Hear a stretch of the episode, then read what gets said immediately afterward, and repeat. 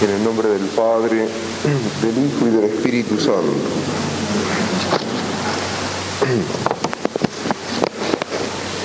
Se acerca a su fin el año litúrgico.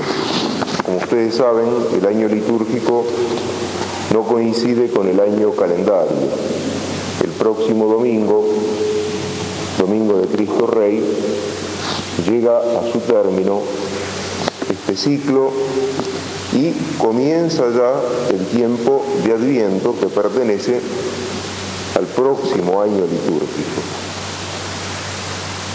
Como estamos acercándonos al fin de un ciclo, la Iglesia nos hace pensar en el fin de otro ciclo, que es el de la historia y el del mundo. Porque aunque esta afirmación nos suene rara, la historia no ha de durar por siempre, ni el mundo tampoco como lo conocemos por lo menos ha de durar para siempre. La historia, el mundo, tienen un principio, un medio y un fin. Y los tres, el principio, el medio y el fin, están en manos de Dios. El principio es la creación, depende absolutamente de Dios. El medio o centro de todas las cosas es la encarnación.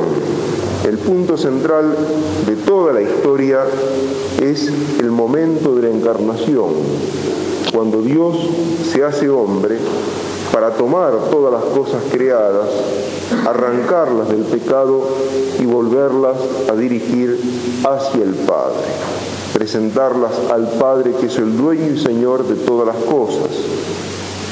Y el fin, el fin lo sabe solamente Cristo, pero hay un fin también para el desarrollo de la historia y para el mundo como nosotros lo conocemos.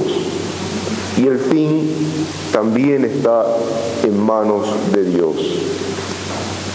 A los que no tienen fe, o a los que tienen una fe muy debilitada, esto les parece una imaginación, como una especie de sueño fantástico. Es que se han acostumbrado a pensar en un mundo que es independiente de Dios y entonces creen que va a durar para siempre, que es indestructible, es eterno, o que en todo caso si muere morirá de muerte natural a medida que se vayan consumiendo los soles, las estrellas, deje de faltar la energía que viene de ellos y al carecer de calor se apague la vida en la tierra y en algún otro lugar fuera de la tierra si es que hay vida en algún otro lugar, no sabemos. Parece que no, pero aunque hubiera, existe también la posibilidad de que desapareciera porque el universo se agota. Pero no, el universo ni vivirá para siempre, ni morirá de muerte natural, sino que morirá de muerte sobrenatural, Dios le pondrá bruscamente punto final porque es obra de Dios y como todas las obras de Dios, está ordenado, tiene principio, medio y fin. Imaginémonos qué sería, es decir, cualquier obra humana, por ejemplo, una obra musical, una poesía, es decir, una novela, si no, terminara nunca, si duraba para siempre.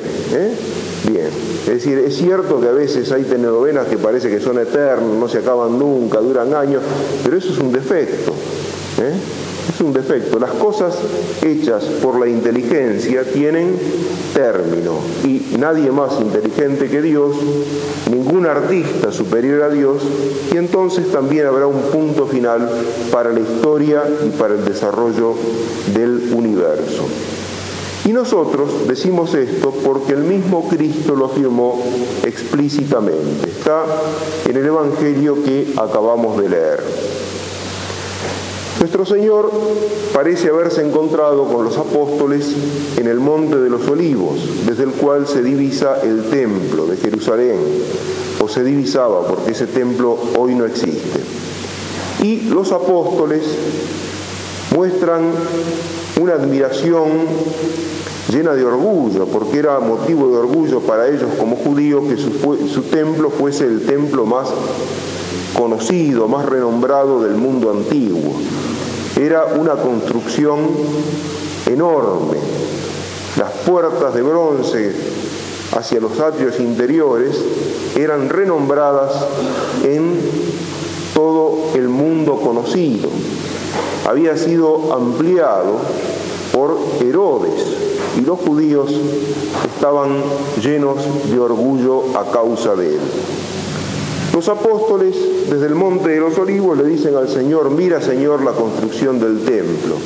Y Cristo les pincha el globo, le dice, de todo esto que ven, no va a quedar piedra sobre piedra, como efectivamente sucedió, porque en el año 70 los romanos sitiaron la ciudad de Jerusalén y cuando la tomaron, quemaron o derrumbaron las construcciones de esa ciudad, hasta el punto que del templo efectivamente no quedó piedra sobre piedra.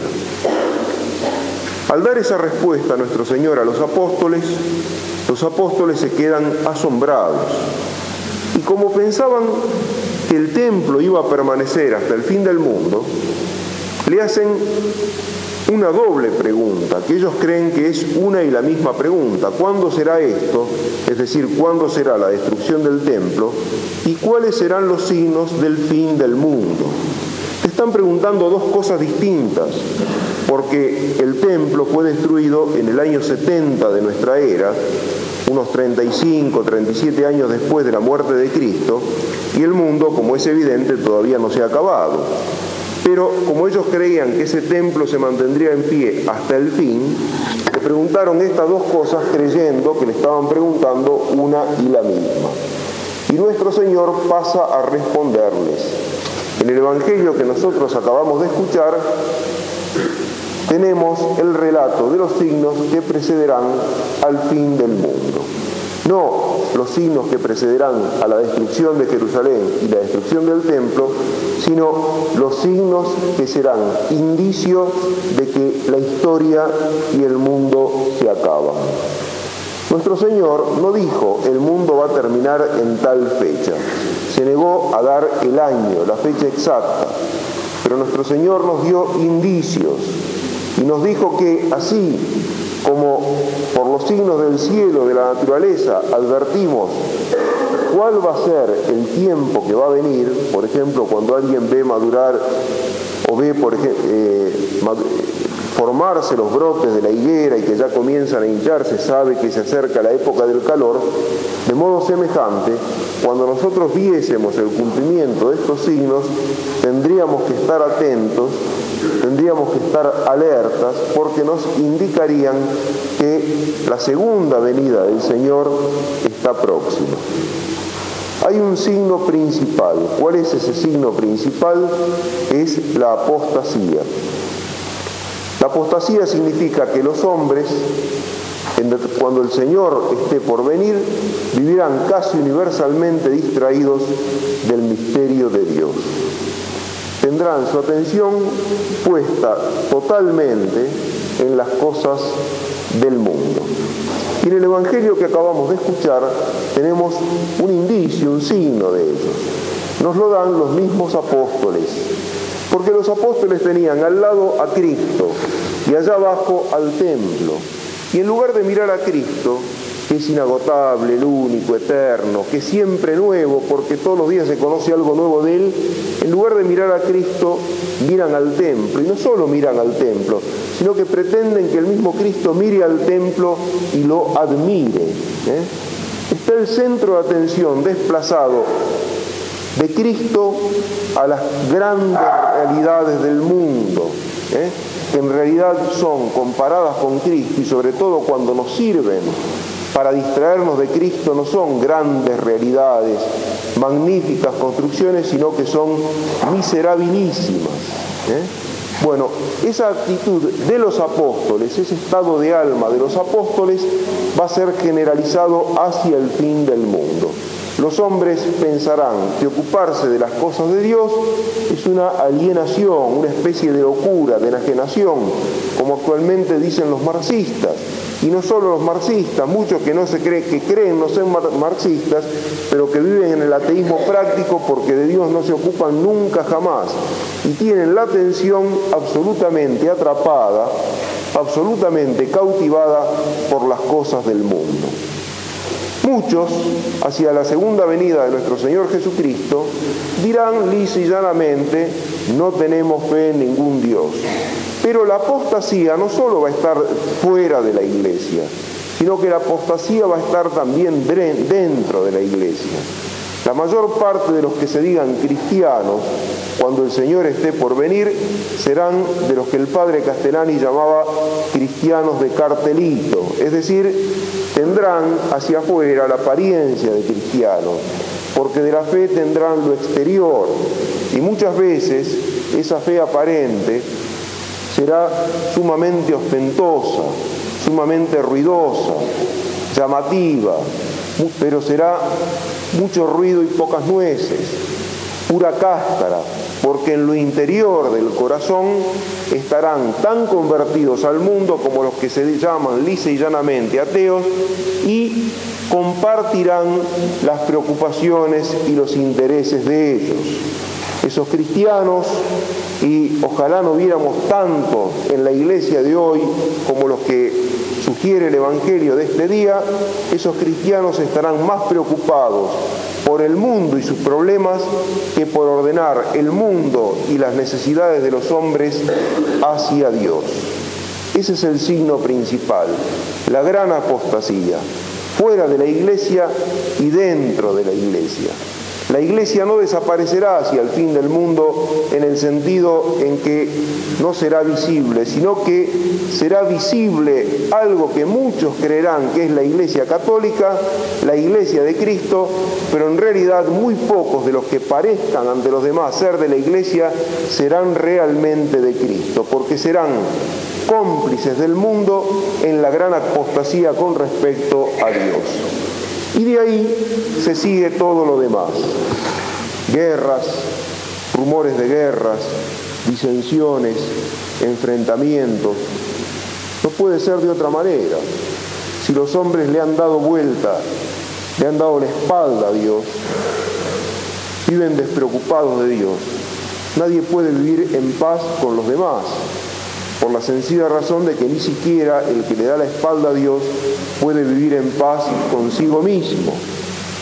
El que se aparta de Dios se aparta del don perfecto de Dios, que solo Dios puede dar, la paz. Cuando Cristo resucita le dice a los apóstoles, la paz os dejo, la paz os doy, la paz que el mundo no os puede dar. Por eso son risibles y absurdas todas estas declamaciones de paz en boca de los que buscan la paz en cualquier parte menos en Cristo. Los que esperan la paz de las Naciones Unidas o de la OEA o de la OTAN o de la ONU o de lo que fuere, en realidad o son tontos o son cínicos, porque el hombre no se puede dar a sí mismo la paz que es el don perfecto de Dios.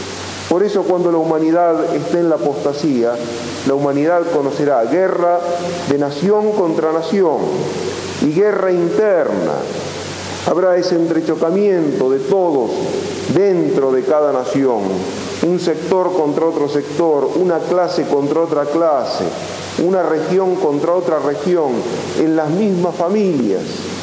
La vida familiar se deshará por la sencilla razón de que cuando falta lo que unifica todo, que es Dios, todo se convierte en fragmentos y ruinas. Junto con eso habrá una marea incontenible de superstición. ¿Por qué? Porque el hombre es religioso. El hombre como tiene la libertad, es dueño de timonear su vida hacia donde quiere, puede volverle la espalda a Dios. Pero el hombre no puede suprimir la inclinación de la naturaleza que la tiene por ser espiritual, hacia la adoración de algo, hacia encontrar algo que unifique toda su vida. Y entonces cuando se aparta de Dios, cae en la idolatría, en la superstición, en toda esa adoración risible de cosas creadas. Vemos para cuántos hoy la magia, el ocultismo, la adivinación, en fin, el horóscopo reemplaza a Dios. ¿Cuántos son los que idolatran otras cosas? Por ejemplo, la maquinaria, la técnica. El hombre siempre necesita poner algo en el pedestal de Dios cuando ha derribado de su trono a Dios.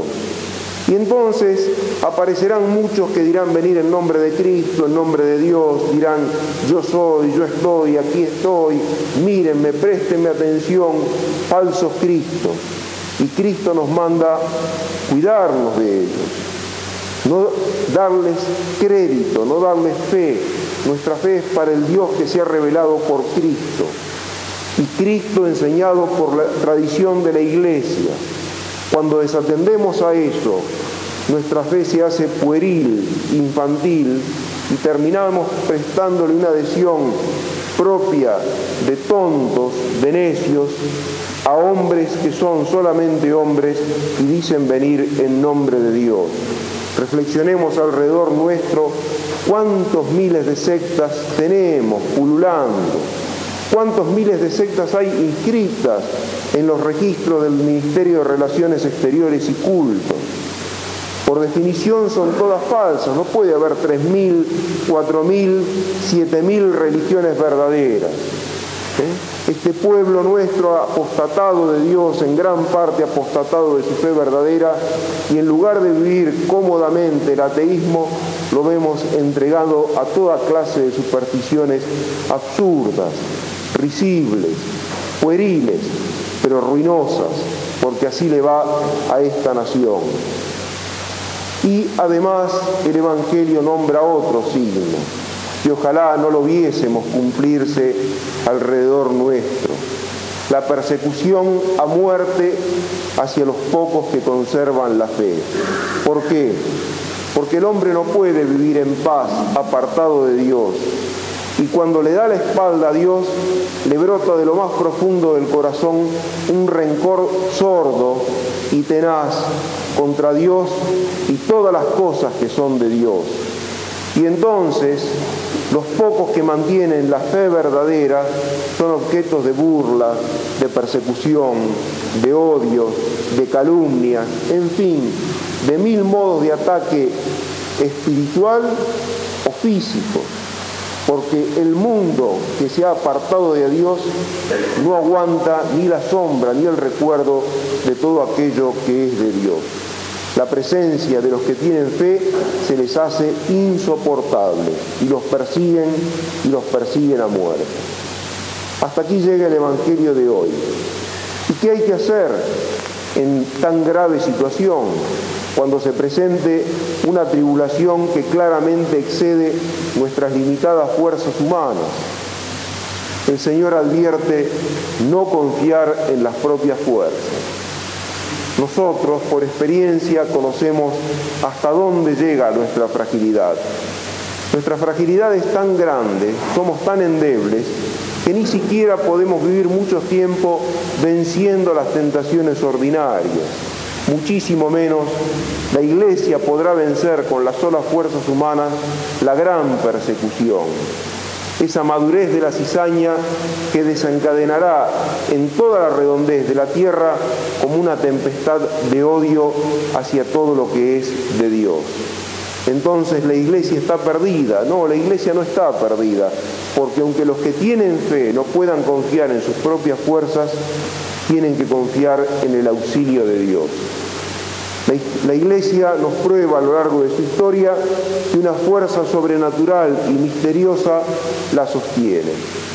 Y la providencia que no ha fallado en librar a la Iglesia de tantas trampas y acechanzas del demonio, de tantas crisis y divisiones, de tantas tentaciones, se mostrará invicta, infalible sobre todo, sosteniendo a la Iglesia en la persecución final. Esto no signifique que todos los que tengan fe cuando se dé esa gran persecución hayan de pasar sin mayores problemas. No, porque Dios puede elegir obrar maravillas para librar a alguien de las dificultades, como por ejemplo cuando San Pedro se encontraba en prisión y fue maravillosamente liberado por intervención de un ángel. Pero Dios puede permitir también que alguien con el sacrificio de su vida dé testimonio de la verdad que el mundo se obstina en negar. Y esto si lo miramos, lo pensamos un poco, es más extraordinario que lo primero, porque que nuestra fragilidad, nuestra endeblez, llegue a consentir a la oblación de la propia vida para dar testimonio de una verdad que es la verdad de Dios, es algo que es absolutamente desproporcionado con respecto a nosotros. Somos tan débiles y sin embargo con la ayuda de Dios podemos y con nuestra fidelidad a la gracia, porque solos no podemos nada, podemos llegar hasta aquel límite, aquel extremo al que el mundo no puede llegar. El sacrificio de la propia vida para que a través de ello se dé el testimonio de la verdad sobrenatural de Dios. Cristo no nos dijo cuándo todo esto tendrá lugar, pero nos dio signos. Y la verdad, sin ponernos en futurólogos ni profetas de calamidades, que la mayoría de estos signos se están cumpliendo. La mayoría de estos signos se han cumplido. ¿Significa que el fin del mundo es inminente? Eso lo sabe Dios. Podría ser que hubiese como una resurrección universal y gran parte de la humanidad volviera a la fe. Pero sea que estemos a 10 años del fin de la historia, o sea que estemos a 10 millones de años, de todas maneras estamos cerca del fin del mundo. Porque si no nos sorprende el fin de todo el universo, por lo menos nos sorprenderá la muerte y la muerte será para nosotros el fin del mundo. Cristo nos habla de esta manera, no para asustarnos, no para inyectar el terror en nuestras almas, sino para que no nos engañemos, para que no nos ilusionemos, para que no seamos de aquellos que el Evangelio dice que desfallecerán. Muchos desfallecerán, muchos creerán que podrán pasar la crisis y de buenas a primera caerán del caballo y terminarán por el suelo. ¿Y a qué se debe tal desfallecimiento? Y se debe a que se afloja en la vida de fe, se debe a que se afloja en la oración y se debe a que cada vez los oídos se muestran más benévolos, más complacientes con respecto al magnífico panorama que nos pintan de la humanidad del futuro, una humanidad en la que habrá toda clase de artefactos eléctricos y electrónicos, pero una humanidad en lo que no habrá lugar para Cristo. Y cuando uno entra en ese juego de imaginarse una vida cómoda, feliz, plena en la tierra, y no por intervención de Dios, sino por la sola fuerza del hombre y por el acuerdo entre los hombres, cuando uno se deja picar por ese bichito ya está medio perdido, porque el único que puede dar a la vida del hombre en la tierra una paz superior es Cristo. Y aun cuando Cristo pone paz en nuestra vida en la tierra, de todas maneras estamos de paso por este mundo y de todas maneras sigue siendo milicia, es decir, combate la vida del hombre en la tierra. Para no desfallecer, para no ser parte de los apóstatas, para que la venida del fin no nos sorprenda en la crápula de las cosas mundanas, evitemos ser seducidos por ese tipo de ilusiones. Y para no ser seducidos, mantengámonos firmes en la fe y en lo que de la fe procede. La oración, la penitencia y la frecuentación de los sacramentos. Hoy es un día muy especial y vamos a tener un signo que está en consonancia con lo que se acaba de escuchar. Los hermanos se acercan por primera vez a la mesa eucarística para recibir a Cristo sacramentado. Con este gesto ellos quieren mostrarnos a nosotros que han decidido vivir en unión con Cristo. En lugar de poner la felicidad y la satisfacción de todas las apetencias en las mil cosas que el mundo ofrece, ellos se acercan a esta mesa, a la hostia, para que Cristo sea el centro de sus vidas. Acompañémoslos con nuestras oraciones y aprendamos la lección del Evangelio. Estamos de paso, no nos dejemos seducir por lo que el mundo promete. Miremos la triste realidad del mundo, no los proyectos del mundo.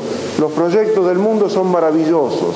La realidad del mundo nos muestra la guerra, la desunión, la miseria y además nos muestra la endeblez y la fragilidad de la vida humana porque el hombre está expuesto a mil caídas y finalmente termina muriéndose y que eso no sirva para desesperar, sino para saber que nuestro soporte, nuestro puntal, nuestro apoyo es Cristo y mantener a lo largo de nuestra vida esa actitud orante que se resume en la fórmula, ven Señor Jesús. Porque no es casualidad que Cristo haya querido que toda la revelación escrita, la Sagrada Escritura, termine con esta frase del Apocalipsis, vengo pronto estemos cerca del fin del mundo, aunque falte muchísimo, de todas maneras estamos cerca porque estamos de paso por esta vida y no sabemos cuándo hemos de salir. Y si vivimos en esa actitud, con nuestra vida a confesar, ven Señor Jesús, veremos algún día que ha sido la suma sensatez porque nos encontraremos con Cristo que cumple su promesa de venir pronto. Nos vamos a poner de pie para rezar el credo. Creo en Dios, Padre Todopoderoso, Creador del cielo.